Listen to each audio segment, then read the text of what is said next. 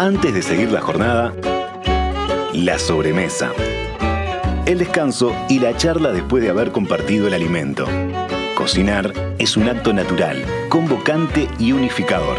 Recetas, sugerencias, anécdotas, secretos familiares. La sobremesa.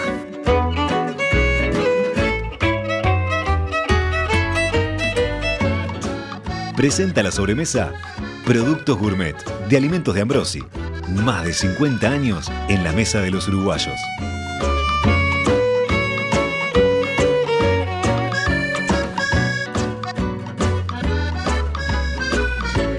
Muy buenas tardes, muy buenas tardes, bienvenidos a esta sobremesa, este espacio que ya viene desde hace un tiempo recorriendo los caminos de lo bueno de la vida, que por si a alguien le queda alguna duda, ¿qué es lo bueno de la vida? La comida y la bebida, señores. Eso es lo bueno de la vida, entre muchas cosas. Pero ocupa los primeros lugares. Y también el placer de reunirnos en, torno a una mesa, en una cocina, en un lugar donde podemos compartir todos estos productos, eh, porque la comida y la bebida tienen un poder único convocante, un poder único también de recuerdo y de disfrute. Para los que me están escuchando esta voz nueva en la sobremesa, me toca presentarme. Soy Karina Novarese, periodista, algunos me conocen porque eh, algunas veces vengo aquí a la tertulia, he pasado por todos los medios o casi todos los medios de, este país, pero la verdad que en esto de conducir una sobremesa gastronómica de, temas especializados, soy nueva, me estoy acá, estoy en el bautismo oficial con invitados de lujo. En primer lugar, quiero agradecerle mucho a la radio, a Emiliano, a Alexandra, a todo el equipo por haberme convocado y también por, bueno, el apoyo que se necesita en la previa a, estos estrenos. Veremos cómo lo voy haciendo, seguramente voy a meter la pata, pero por suerte Gaby Pintos está por ahí, el pelado también, y me van a, me van a señalar así con dos, con dos manos cuando, cuando estoy metiendo la pata. A todos los oyentes, sobre todo, gracias por estar ahí. Voy a estar esperando sus mensajes que me los pueden mandar a través del 091 5252 y los mensajes pueden ser Ahora ya les voy a contar de qué vamos a hablar, pero pueden ser de qué quieren escuchar en el futuro, que tenga que ver con comida, con bebidas y con tradiciones, o del tema de hoy mismo que, estamos hablando. Y si hablamos de comida y de bebidas, si hay algo convocante en una mesa, seguro que es el vino por lo menos para mí y para mis invitados seguro que también, y para muchísimos uruguayos y, gente de todo el mundo. Em, en mi casa siempre fue así también, además, este, y no solamente en las celebraciones, antes el vino era, estaba todos los días en, la mesa y ahora creo que empieza a presentarse nuevamente. Eh, los niños tomábamos vino con agua, ¿eh? Diga la verdad. Em, así que eh, era, era, parte de, era parte de cuando ponías la mesa, el vino siempre estaba. El Uruguay ha hecho un largo recorrido desde los inmigrantes que trajeron seguramente semillas escondidas en sus valijas, entre su ropa, hasta las siguientes generaciones que llegan hasta hoy y vuelven a emigrar para aprender. Hoy el vino ya no es una moda, tampoco es el producto simple o que aparentemente simple que antes salía casi sin procesar de las uvas. Ahora hay una gran variedad de cepas, eh, empiezan a conocerse las virtudes de nuestras tierras, la cercanía con el océano, por ejemplo, la variedad de los suelos, nos ha convertido en eh, productores de vinos que pueden concursar en el mundo, que no solamente pueden concursar, sino que ganan medallas, que tienen distinciones. Y nos pareció bueno hoy hablar de los vinos, eh, pero en particular de los vinos blancos, de los vinos blancos que capaz que no eran tan tradicionales en Uruguay, un, país más acostumbrado a los tintos. Em, está, terminando o terminó recién la vendimia, de eso hablaremos hoy con nuestros invitados. Tenemos muchísimo para conversar con ellos. Em, a mí me gustaría meterme un poco esto, en esto de la tradición de, la cosecha y de la vendimia, porque sé que ellos quedan muertos, quedan de cama, pero es ese, ese momento también con mítica, con, con que, se está esperando. Em, creo que de vinos podríamos tener muchísimas sobremesas a través del año y las vamos a tener. Pero bueno, vamos a hablar hoy entonces de vinos, vendimia, vinos blancos y les voy a presentar a mis tres grandes invitados de hoy tres capos, tres personas que saben mucho y que además este, hacen mucho por el vino uruguayo, que, eso es importante. Em, antes de presentarlo, les digo, les, pregunto a ustedes, a, los que nos están escuchando ahora o los que nos escuchen en, los próximos días, porque acuérdense que esto queda por todos lados, por Spotify, en la app, está en el sitio web de, de Radio Mundo. Cuéntame si toman vino. Primero si toman vino, después qué vinos son sus favoritos. Si toman vino blanco también y qué vinos blancos. Si les gusta probar eh, variedades que capaz que este, nunca escucharon en su vida y se tiran de cabeza y eh, este, las prueban. Y voy a mis invitados, basta de introducciones. Hoy nos acompañan Martín Villano, Fabiana Braco y Mauro Jiménez Méndez. Con ellos vamos a conocer este mundo, la verdad, fascinante de los vinos, no solamente para tomarlos, sino para, conocer esas tradiciones este, que en Uruguay son muy, muy fuertes. Les se los presento brevemente y después conversamos con ellos eh, este, de a uno. Martín, bienvenido, recién llegadito, Martín Villano. Hola Karina, ¿cómo andás? Muchas ¿Todo bien, Martín? Martín tiene 32 eh, años, eh, fue compañero mío como periodista en El Observador, pero cambió de profesión, aunque sigue siendo periodista porque se, uno... Y tengo 37, pero no importa. Ah, pero decía... Te, bien igual. Te puse mal. Te, vi un poco joven, ¿viste? No, yo me... Bueno, trabajó durante más de, más de 10 años en, prensa escrita, cambió de profesión, estudió enología, ahora se dedica a la producción y también a la difusión del vino uruguayo. Actualmente es encargado de elaboraciones de bodega Cerro del Toro, que es de mis pagos, de Piriápolis, Maldonado, y también tiene su proyecto personal de vino llamado Villano, el, vino eh, Garage que se llama, que es buenísimo, que también lo he probado. También está conmigo la gran Fabiana, Fabiana Braco, em, licenciada en Relaciones Internacionales, tiene posgrado en Dirección de Marketing, es docente en la Universidad ORT, em, había tenido mucha experiencia en comercio internacional y como gerente de exportaciones para bodegas nacionales y extranjeras en España y en Argentina, y en el 2016 empezó su, propio, su propia bodega, que en realidad ya venía de generaciones anteriores, la bodega familiar Braco Bosca, familia Braco Bosca, hoy está en 18 países los vinos de Bracovska. Em, el objetivo es desarrollar un nuevo concepto de vinos, recuperar variedades que estaban desprestigiadas como el moscatel o el uñi blanc y de eso vamos a hablar ahora. Y en plena pandemia comenzó el desarrollo de una posada y un área de enoturismo. Así que completito el menú también de testigo además yo fui yo fui divina la posada se las recomiendo y bueno les recomiendo que, visiten todo lo que puedan y que, y que prueben todos los vinos que puedan. Acá tenemos la mesa llena de vinos, quiero decirles. Pero antes les voy a presentar a Mauro, Mauro eh, Jiménez Méndez, este, que nos va a contar también en qué anda la, bodega Jiménez Méndez y su visión personal sobre, sobre la evolución de los vinos en Uruguay. Él nació y se crió en la casa familiar rodeado de eh, viñedos en el Montevideo rural. Correcto. Actualmente la bodega está en Canelones, Canelones Ciudad. Él me decía, yo vengo de Canelones Ciudad, así que todos estaban tempranito hoy. Bueno, salvo Villano, que es como yo, que siempre llegamos a último.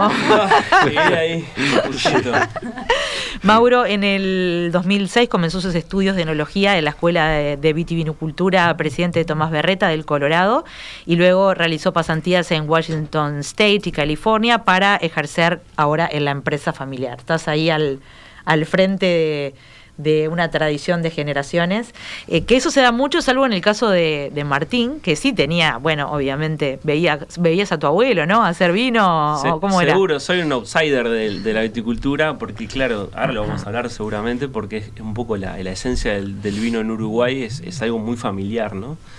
Y en mi caso sí, hay muchos otros más, no soy el único, pero hay gente que no, que, que ama el vino, abraza la viticultura y la enología sin tener este, experiencia en su familia. Más que la que vos decís que mi abuela hacía vino en casa, como muchos otros abuelos. ¿no? Claro, claro. Bueno, eh, yo estoy, soy de, de, la, misma, obviamente, cepa tuya, pero sí tenemos dos, dos, dos es, buena la combinación de hoy, ¿no? Eh, eh, personas que estudian y se forman para esto y que aman lo que hacen, como Martín, y dos personas que también se formaron y aman lo que hacen, pero que lo traen también de... hay como una responsabilidad extra el traerlo de algo familiar. Vos, Fabiana, por ejemplo, empezaste medio que sin querer. Bueno, yo tengo un, dicho que, lo uso siempre porque me, parece que se relaciona con, con, muchas personas, no solo conmigo, pero, pero básicamente conmigo, que es que el ser humano generalmente encuentra su destino en el camino que tomó para evitarlo. y yo con 13 años quería formarme en idiomas, por eso aprendí todos los idiomas que, hoy hablo, y quería viajar por el mundo, por eso logré viajar tantos países, gracias a Dios, pero me formé en relaciones internacionales para no trabajar en el campo, y miren dónde estoy hoy, en el campo. Y creo que hay algo que tiene el vino, eh, es una puerta de entrada para todos los que nacemos dentro y los que estamos fuera. Bueno, Martín empezó, incluso me entrevistó a mí, hizo un reportaje de la bodega en su momento cuando hicimos eh, la pintura del arte callejero en la, en la fachada de la bodega. Entonces, ese amor que empieza a despertarse, no sé si es contagioso, este, pandémico, pero desde una pandemia usada bien propiamente positiva, no como la que nos ha tocado, eh, y, refleja un carácter eh, único que hace que, te enamores de esto y, no puedas salir. Eh, ni aún queriendo enfrentar a otro destino, el destino te va marcando el camino para volver a algo que, que, bueno, tiene que ver con la naturaleza, tiene que ver con la pasión, tiene que ver con algo que no dominamos, como el clima. Y todos esos factores lo hacen como muy desafiante y muy y muy o sea, te enamorás de esto, ¿no? En la medida en que empezás a hacerlo. es, esa, mezcla de sufrimiento y pasión. Es como un amor, como los amores prohibidos, así, es tal cual. Por eso no se puede abandonar. Exacto. Ahora quiero que después me hables en los idiomas, porque les quiero decir que Fabiana te saludan todos los idiomas juntos y te deja como así descolgada. Mauro, ¿cómo fue en tu caso? ¿Te decidiste de primera a, dedicarte a este tema? ¿Te tuvieron que convencer ahí tu padre o tu familia? No, no, para nada, para nada. En, el caso mío, yo en realidad estudiar agronomía. este, bueno, hice la, orientación este, del liceo, la parte de agronomía, biológico, y, bueno, después eh, por diferentes motivos en la vida, terminé estudiando enología, en, la, en realidad la, bodega necesitaba de esa pata, este, y bueno, por suerte hoy en día también digo, bueno, por algo pasan las cosas. Este, mi hermano, mi padre había estudiado enología, Ah. Mi hermano estudió enología y yo estudié enología. Entonces, este, como que también simplemente es osmosis, es como si fuera una osmosis. Claro. Que, bueno. Pero viste en alguna familia pasa al revés, como que los, chicos se quieren ir para el otro lado completamente y, en otra. Claro, yo siempre digo, por suerte me gusta lo que hago, ¿no? Porque es, es, un tema también, ¿no? nacer en, en, un ambiente este, donde ya es una estructura que está armada que, que es, bueno, la, las bodegas... lo que se espera de vos. las bodegas en, Uruguay son bodegas de, de, décadas, de muchas generaciones. Esto, esto no es un negocio, no es una herrería, no es, no es un negocio por plata, o sea, no trabajamos solo por plata, creo que en todo, todos pensamos lo mismo, esto es una pasión, entonces no es un negocio que te va mal y lo dejas no, si te va mal vos seguís, seguís, seguís, hasta que te vaya bien y... Porque no es algo que vos te puedas desprender tan fácil. Claro.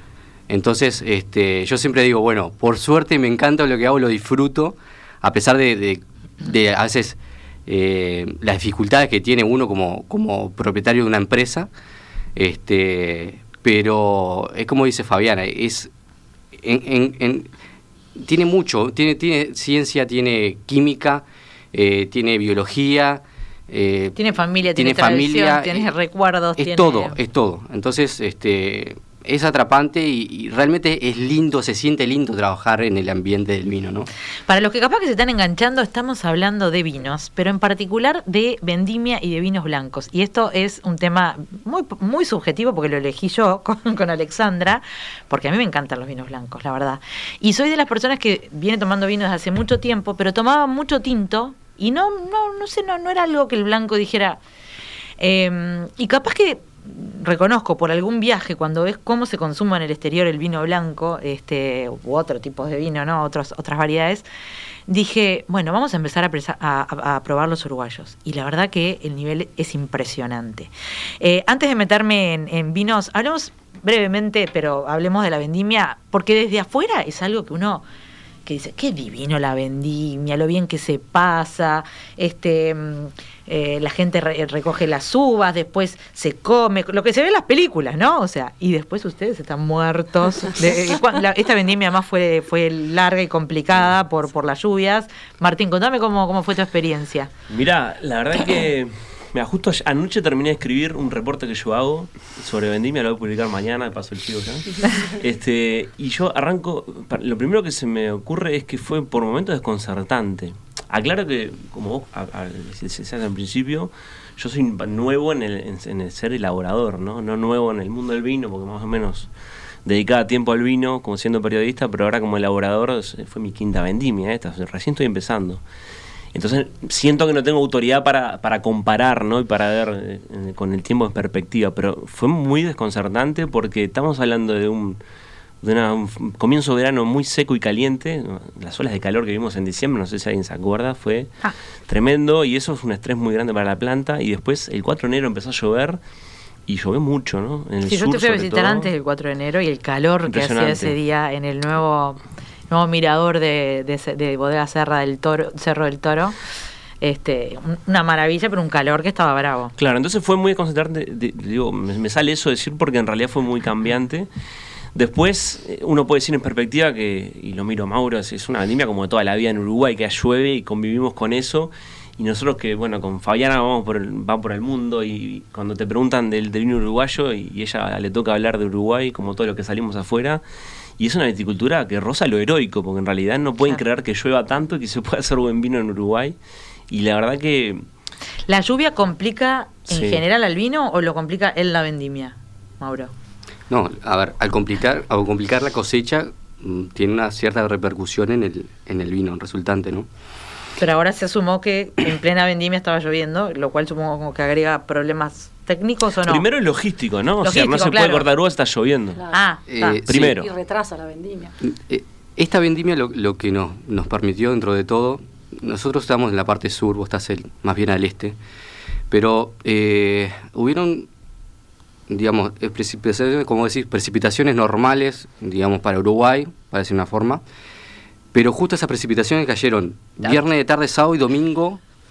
O sea, dentro de todo permitió cosechar, al menos en nuestra zona, este, pero claro, si lo comparamos con una vendimia 2020, que tuvimos 100 eh, milímetros de lluvia en, en, los tres meses de, o sea, enero, febrero y marzo, este, claro, si lo comparas con eso. Sí, y este fueron 400. Es que depende de cuándo llueva. Depende del lugar, el momento de la lluvia. Depende porque capaz que para poner a la gente un poco en, situación, en Uruguay llueven aproximadamente mil milímetros por año que es realmente lo que la planta necesita para mantenerse. El tema es cuando llueve todo junto.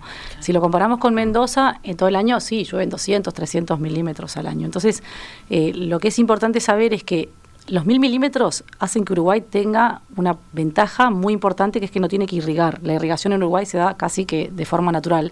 En los últimos años quizás se está pensando en, comenzar una irrigación porque hemos tenido al revés eh, sequías más importantes. Pero, pero el problema es los momentos de la lluvia. Cuando llueve en vendimia y, en esos momentos que la planta de repente genera lo que decía eh, Martín, o determinado estrés, este, o, por el contrario. Igual, Fabiana, es, un periodo de bastante nerviosismo para ustedes, ¿no? Eh, o sea, es se, están, se están jugando. Eh, a ver, entiendo que desde antes vienen evaluando cómo va todo, y hay, hay técnicas muy, muy muy específicas que después podemos conversar para ver cómo va la uva, cómo va todo, pero la vendimia, bueno, hay que agarrar todo rápido, hay que ponerlo en sus lugares para que empiece a procesarse los diferentes tipos de vino, diferentes cepas, las diferentes variedades. Eh, ¿Cómo se vive ese que es mes y medio más o menos? Y un mes seguro. En el caso nuestro que somos chiquitos, este, y esta vez que fue un poco más extendida, fue un mes. Eh, bueno, mucha gente se me enojó porque no hice fiesta de la vendimia, yo les explicaba. Lo que pasa es que tengo que concentrarme. Claro, de afuera queremos la fiesta, de afuera queremos yo la les decía, termino y hacemos la fiesta de fin de vendimia. Pero tuve que concentrarme mucho eh, de realmente el momento de la vendimia para, bueno, hacer lo que queremos hacer, que son los mejores vinos que, podamos, ¿no? Entonces, es un momento de mucho estrés, es como digo yo, la culminación de un embarazo de 12 meses, ¿no? Uno trabaja 12 meses para tener ese resultado, que, que es duro si a veces el clima no te acompaña. Por eso yo quiero dejarle el mensaje a la gente de que cuando prueben vinos, cuando identifiquen cosechas, no esperen que las cosechas sean iguales todos los años, no se sientan mal porque encuentren diferencias. Eh, la otra vez fue un, eso es lo brillante bueno, vino. Eso es lo, bonito. si no, haríamos gaseosa. si no, exactamente, haríamos eso para que todos los años fuera estandarizado igual. Creo tiene que tiene su, cada bodega y cada vino tiene sus toques, pero es verdad que cada año ustedes mismos se sorprenden. Mm ojalá que para bien, pero no siempre para bien, supongo, con, con, los resultados. Y cuando no sea para bien lo tenemos que respetar también como consumidores. Claro, como decía Mauro, eh, no, no es un tema que puedes subirte y bajarte todo el tiempo, es siempre a largo plazo. Nadie se levanta y dice hoy voy a hacer un vino malo. exacto, exacto. No, el productor de vino seguro que no, que, lidia con todo eso. ¿no? Antes de irnos a la primera pausa, que seguro que me, me, la van a pedir en cualquier momento, voy a leer algunos de los mensajes que están llegando. ¿Qué trío se trae Karina? Nos dice María, María Luisa y les manda saludos a Fabi, Mauro y Martín. Y pone mucho icono de vino. Esta debe ser vinera como nosotros. este eh, dice arriba Karina, el mejor albariño Cerro del Toro de tu pueblo. Sí, muy rico, la verdad. Este, no soy objetiva en eso, pero no, sí, soy objetiva. Eh, me gusta más que el que tomé en Galicia ya hace tiempo, dice Andrés Fernández, así que agárrate ahí. Este, tenemos más algunos mensajes más y nos están dando también piques. Si, tienen piques que, que tengan que ver con, con vino o con cosas que pasan en Uruguay este fin de semana, los vamos a compartir al final, así que nos pueden mandar por el 091 52 5252. Ahora sí vamos a esta pausa y seguimos conversando y nos metemos de lleno en los vinos blancos, que acá los tengo enfrente y no voy a destapar ninguno porque son las 2 de la tarde, pero a las 7 en punto, no sé, cuando empiece a bajar el sol, lo tenemos uno pronto. Cuando los ingredientes están buenos, comer rico es una papa. Pulpa de tomate gourmet, del envase directo a tu plato. Elegí alimentos de Ambrosi, productos uruguayos. Participa de la sobremesa. WhatsApp 091 52 52 52. Arroba Radiomundo 1170 en Twitter y en Instagram.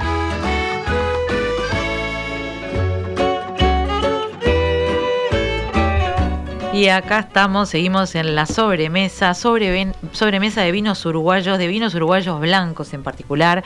Estamos con Fabiana Braco, Martín Villano, Mauro Jiménez Méndez, eh, hablando de sus experiencias, hablando de lo que fue la vendimia, eh, que estuvo complicadita, pero a su vez, bueno, ahora pueden sonreír porque se viene el año de producir este, lo, que, lo que se cosechó. Y, bueno, vamos a meternos de lleno a hablar un poquito del vino blanco uruguayo, que capaz que es una percepción mía, que no soy, por supuesto, experta ni en vino ni en nada de esto, pero, pero les contaba mi experiencia personal, ¿no? De pasar de tomar mucho vino tinto, porque creo que también cuando Uruguay hizo la reconversión se lo, se lo, eh, se lo asoció muchísimo con el tinto y con el tanat, eh, sigue siendo una maravilla y sobre todo como se está trabajando hoy en día, pero, eh, pero hay unos vinos blancos fabulosos acá, o, por lo menos a mí me parece así.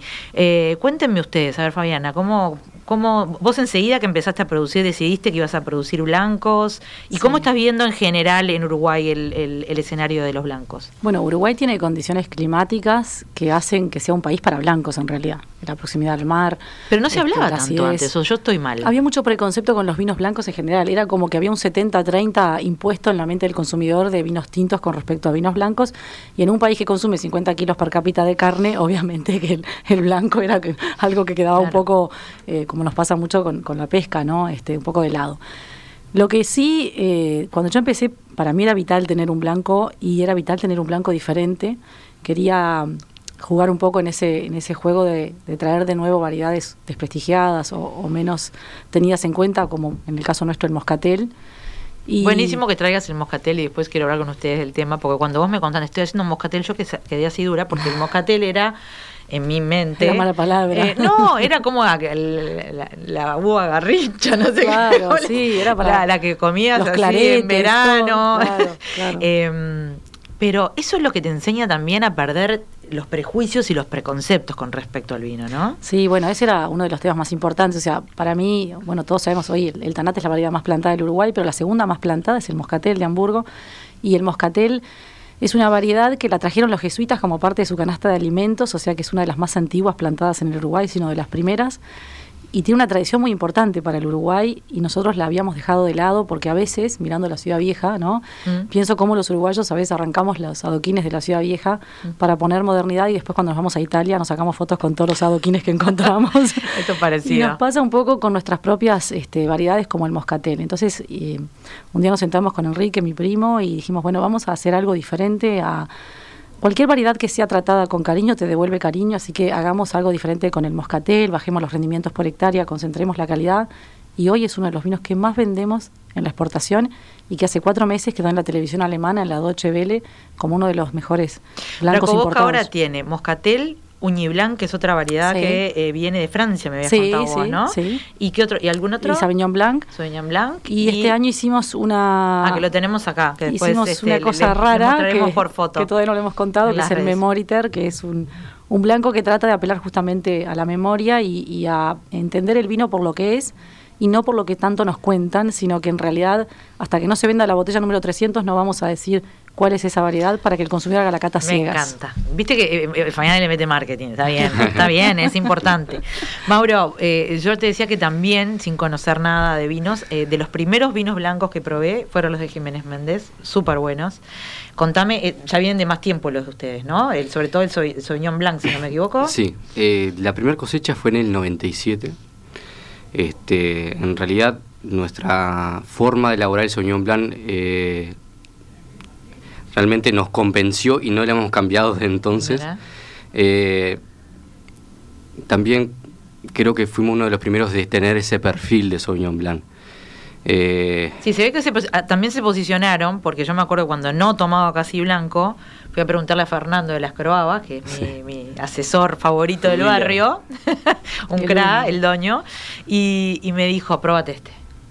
Y ahí fui y después, pa, los veranos se Sí. vivían mejor, ¿eh? Sí, Ahora sí. podemos hablar igual del mito del verano y del invierno con respecto a los blancos. Entonces, Este, y bueno, nosotros en, en ese entonces eh, solamente teníamos la marca 100 años. Este, y bueno, lo, lo- lo lanzamos con esa marca, ¿no? Eh, siempre lo hicimos eh, del estilo neozelandés. eh, o sea, estilo ¿cómo bien- es? Contámelo. Es más bien este, tirando a frutado, baja graduación alcohólica, baja estoy hablando de 12, este, sin madera, buena acidez, eso siempre fue algo que nosotros marcamos de un inicio, la acidez marcada, estoy hablando del año 97, ¿no? Sí. En el año 97 capaz que probabas un blanco y era difícil encontrar una acidez en un blanco, ¿no? Vamos, yo, Este, yo voy, voy- voy a hacer la, la- la del usuario común y corriente, la del consumidor corriente que no tiene ni idea cuando le dicen frutado. Bueno, frutado es lo más fácil, ¿no? Pero otras cosas de las que hablan ustedes, los expertos, a veces no llegan a la persona común y corriente. Entonces, cuando Sí. se dice acidez, ¿qué es? Porque a mí, por ejemplo, sé lo que me gusta, a veces no sé, no sé describirlo. Eh, no me gusta tanto el vino dulce, por ejemplo, que hay algunos iguales blancos dulces muy buenos. Tenemos uno. Me gusta el seco a mí, particularmente el como más seco, más este que entiendo que por ahí también viene la acidez. ¿Cómo explicas lo de la acidez en el vino, en el vino blanco? Bueno, la Lo acidez... maté, pero bueno, tenemos que bajar a tierra todo esto. No, de- Mauro, para, para- para complementar. Mm. Empecemos para pensar que el vino es una bebida de, de pH 3,5 más o menos. O sea, el agua tiene pH 7, es, es una solución hidroalcohólica de base ácida. El vino es, Es ácido, ácido, para claro. empezar, ¿no? Después puede haber más, menos, se puede percibir de una forma o de otra. Pero, digamos, encontrar que un vino se siente ácido, en realidad, tenemos que hablar de cómo está integrada la acidez en el vino. Pero el vino es una bebida ácida. Claro, pero u- ustedes encontraron una acidez particular de ese Sauvignon Blanc que les gustó. O sea, era una acidez un poquito más elevada de- del común denominador, en realidad, ¿no? Y esa también acidez te ayuda a mantener un pH un poquito más bajo, un vino mucho más estable. Ah, y, en lo- y en los vinos blancos eh, eso es fundamental, ¿no? La vida útil de un vino blanco es mucho más corta que un vino tinto. ¿Cuánto dura un vino blanco que no sea de guarda? que son? Eh, eh, esa pregunta es muy amplia, eh, va a depender muchísimo de pero son más bien varios para, factores. para comprar y consumir relativamente cerca de cuando los compraste. Generalmente sí, hay vinos eh, que son para guarda, vinos blancos. eh, hay variedades que se prestan más, Riesling, el Chardonnay, eh, que son variedades eh, más para mm, barrica o, o hacerlos tipo surly con borras, que le dan otro soporte y, y ayudan a, a la longevidad del vino. ¿no? Ustedes ahora, Jiménez Méndez, están haciendo Sauvignon Blanc y alguna otra... Nosotros, este, Porque ahora sí, tienen... eh, ¿Cómo se llama el, el Sauvignon Blanc de ahora? es el Alta Reserva. O sea, Ah, nosotros, perfecto. nosotros tenemos el, el 100 años, que lo seguimos, con, Sí. lo seguimos, ha modificado muchísimo la etiqueta, Claro. ha evolucionado muchísimo. Pero el nombre es 100 años. El, el nombre sigue siendo 100 años y después tenemos el Jiménez Méndez Alta Reserva, este, que son una bomba los dos, ¿no? En realidad se caracteriza muchísimo por la, por la explosión de aromas frutales tropicales propios de la variedad, ¿no? Guayaba, pomelo, este, bueno, la ruda también. Este, pero siempre man- man- mantuvo ese perfil, ¿no? Este, es un vino que, que, que de calidad pareja desde el año 97. Espectacular. Eh, Martín, recién decía Fabiana, en realidad nuestra tierra es, eh, o nuestro lugar del- en el mundo es ideal para vinos blancos. Totalmente. Y vos lo pudiste comprobar. Vos estuviste el año pasado y el anterior, o antes de la pandemia y el año pasado en Galicia, Sí. donde, donde hay una tradición enorme, eh, sobre todo de albariño. Contame, Seguro. Contame qué sacaste de eso para traer acá y cómo ves al, a- a- al Uruguay ahora en Es relación un al tema vino buenísimo y te felicito por, por esa percepción de ver. En el momento el Uruguay está Ojalá que, como, como dice Fabiana, que, se convierta en un país blanco, porque tenemos todas las condiciones para, para hacer vinos blancos de gran calidad.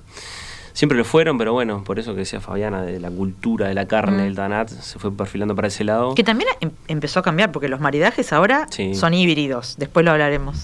Entonces, lo que pasa acá en Uruguay es que es una viticultura de costa, ¿no? Si bien hay en el norte hay viñedos y muy buenos, con buena calidad y buen perfil, la viticultura en Uruguay, para la gente se ubique, va de Carmelo hasta Rocha, todo sobre la costa del Atlántico y del Río de la Plata. Será el 90% de la viticultura, concentrada en Canelones y Montevideo, después en, Carmelo, algo San José, Maldonado y hay un poquito en Rocha, pero se influencia mucho de costa, ¿no? Y eso te da una condición de clima natural que es un ambiente muy propicio para el vino blanco, para, como decía Mauro, mantener esa acidez, ese perfil aromático.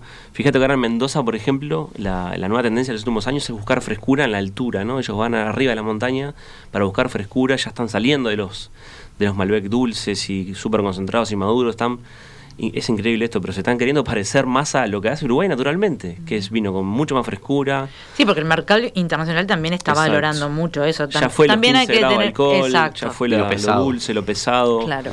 Ahora, como decía Mauro, más tirando a 12 grados, así desmarcada, frescura. Y nosotros lo tenemos natural eh, por esa viticultura de costa que te digo. Y bueno, los vinos blancos naturalmente son muy buenos. Después, lo que decía y lo que hace Fabiana para mí es, muy valorable eso de poner en valor mm. cosas que ya tenemos.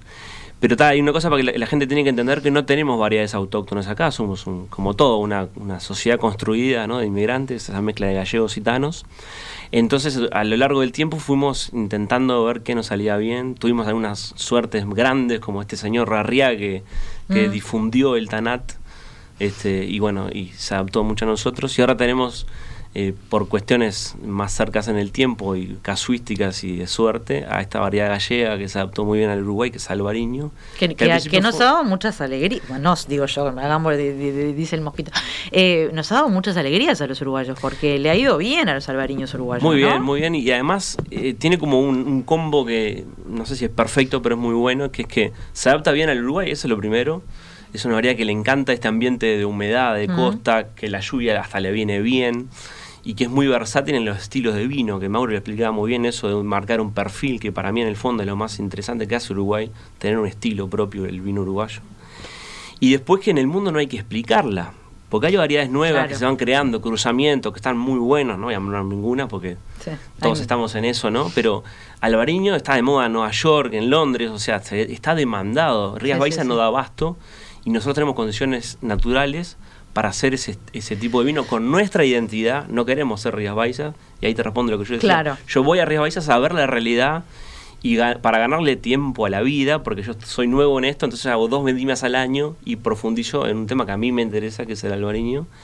Y hacemos cosas que en la región no, no, no, pueden y no quieren hacer. Chile Argentina tiene una viticultura sí, distinta. no, no, no, no escuchás albariño en la región tanto como estás escuchando en Uruguay. De secano, ¿no? De montaña. Ajá. Eh, nosotros es una Claro, es, lo que vos dijiste, la humedad, todo lo que nosotros protestamos contra la humedad en Uruguay, eh, también tiene sus buenas cosas. Que son los vinos de las Rías Baixas, que es toda esa parte costera de Galicia entre Vigo y Pontevedra, todo el sur de Santiago de Compostela donde uno va ahí se siente como en casa, ¿no? Porque en realidad cualquiera tiene un vecino gallego, un primo. Y si tuvieras que escribirlo el albariño, ¿cómo lo describirías? los de acá, digamos, eh, que, ya hay varias bodegas que están haciendo. Obviamente el Cerro del Toro lo hace. La primera fue Bousa, eso me encanta decirlo siempre. Es verdad, que también tiene, tiene mm, albariño plantado en mi zona, ¿no? En mi zona, digo. No. ah, no. no, es ahí. Es en, ¿Dónde lo tiene? Lo tiene en, Las Violetas. En Las Violetas. Sí, y en Melilla también.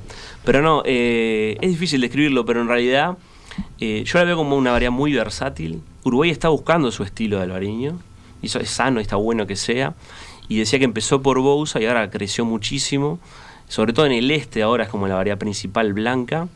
Y, la verdad que tiene eh, en esa versatilidad hacer un vino fresco, como explicaba Mauro para volver el año, y también una gran capacidad de guarda. Y eso creo que es lo que más sorprende. Ah, mira porque en Galicia eh, los grandes vinos eh, gallegos son eh, albariños de crianza, estoy hablando de 3, 4 años en bodega para salir al mercado. se puede hacer cosas serias con albariño, ¿no? O sea, uno no ve el techo y, bueno, y en esa combinación de cosas que te digo, que el mercado mundial lo demanda, a la gente le gusta y, y bueno, está de moda en muchos lados, entonces, claro, es... a mí me gusta cuando la moda igual se, se se combina con que está bueno. Porque a veces las cosas que hay cosas que están de moda porque están de moda. Eh, bueno, igual también es cierto que en, vinos, como en toda la vida, los gustos son los que mandan. Ah, yo te decía, yo no me muero por unos dulces, por un vino dulce, pero hay gente que muere por un vino dulce y está buenísimo. Em, quería eh, hablar con ustedes y empiezo ahí con Fabi, pero intervengan así tranquilos. Em, ese mito de el vino eh, en verano solamente, o el vino eh, para el pescado, o el vino en qué nivel de frío, o si le pones hielo sos un hereje, o no sé qué. A ver, algunas cosas pueden ser una herejía, pero conta. Yo creo que eso ha ido cambiando y ha ido cambiando para bien eh, en todos, y nosotros Así como fuimos propulsores de que eso pasara cuando empezamos a hablar de forma muy técnica y hablábamos de complejidad, de acidez, de pHs y cosas que la gente no entendía, igual, ojo, hay que hablar de eso para la gente que compra, ¿no? para los que compran de a mucho. pero hay muchos idiomas igual para decirlo y a veces quisimos como, era una, terminología fácil para nosotros comunicarla, pero también llegamos a alejar un poco al consumidor y, y hoy está volviendo a humanizarse el vino. Hoy cuando hablabas de que decías, mi abuelo tomaba vino, bueno, mi abuelo tomaba vino y tomaba vino en un vaso y hoy no podemos eh, crucificar a nadie porque tome vino en un vaso, porque así empezaron nuestras Se va a poner de moda de vuelta el vaso de vino, te lo puedo asegurar, además de la copa de cristal. claro, era hasta más fácil tomar el vino en vaso porque te daba menos complicación después faginar la copa y todo lo Pero además era, lo que, era como ponías la mesa común y corriente de todos los días que no se ponía con copas la de todos. Entonces creo que eso ha ido cambiando y nosotros mismos por suerte estamos en esa corriente de cambio, de humanizar la cultura del vino y también hacer que las personas se sientan bien con lo que consumen. Eh, en general la gente más joven, yo lo veo en mis hijos incluso, ya no hablan más de los, tipos de cuerpos, si sos más gordos, si sos más flacos, y todo hoy gira en torno a lo que te hace sentir bien. Y creo que en el vino tiene que ser igual. Te tenés que sentir bien con lo que estás consumiendo. La armonización es armonizar, es estar bien con lo que estás tomando. Entonces, yo, por ejemplo, quería comer mollejas porque me fascinan las mollejas, pero no quería comer mollejas con vino tinto. Entonces me hice un rosado para mí, que después lo terminé vendiendo, mil botellas, que dije, está toda sola, no me la puedo tomar, pero me hice un rosado que va con la molleja. Un rosado de Merlot que me fascina porque lo puedo tomar frío en el verano que quiero y comerme unas buenas mollejas.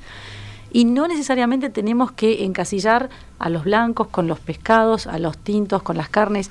Hay muchos tipos de tintos, hay tintos jóvenes, hay tintos fáciles, hay bueno variedades como el Pinot Noir, no sé, hay mil opciones de vinos que pueden ir muy bien claro intercaladamente con lo que antes se consideraba un maridaje tradicional de carne roja, vino rojo, carne pesada. O, claro, los vinos que eh, estamos haciendo con Martín de Tinaja, por ejemplo, que los dos tenemos buenos, bueno, no sé si ustedes también están haciendo ahora, pero eh, son vinos con una versatilidad increíble para muchos tipos de comida. Y eso está buenísimo que la gente lo, sepa probar. ¿Y cómo lo vivieron ustedes, Mauro? Eso eso también de, de, que el vino blanco ¿es, ¿es de verano, pues yo realmente lo tomo todo el año, les quiero decir. no, eh, incluso el mejor momento para tomar vino blanco es en julio, en ¿Por invierno. Qué? Porque yo, yo tomo, no tengo problema, pero en no estamos agarrando el vino lo más fresco posible. Cuando estamos ah, el de la cosecha de este mismo, por ejemplo, el de este año, lo mejor es en julio. Claro, lo mejor es en julio, ¿no? En realidad, este, al menos nuestra forma de pensar es esa. Los vinos que están elaborados para consumir en el año, bueno, cuanto antes salen al mercado, mejor, y cuanto antes se consumen, es mejor.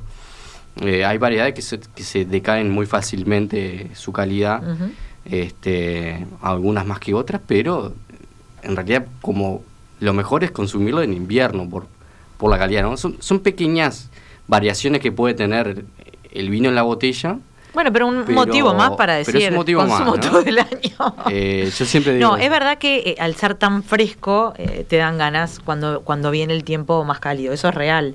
Pero también se usa mucho el vino blanco en el mundo y, creo que en Uruguay empieza. Vieron que en Uruguay el aperitivo jamás tenía vino antes. Era muy de whisky o de, algún trago, de vermú, exacto.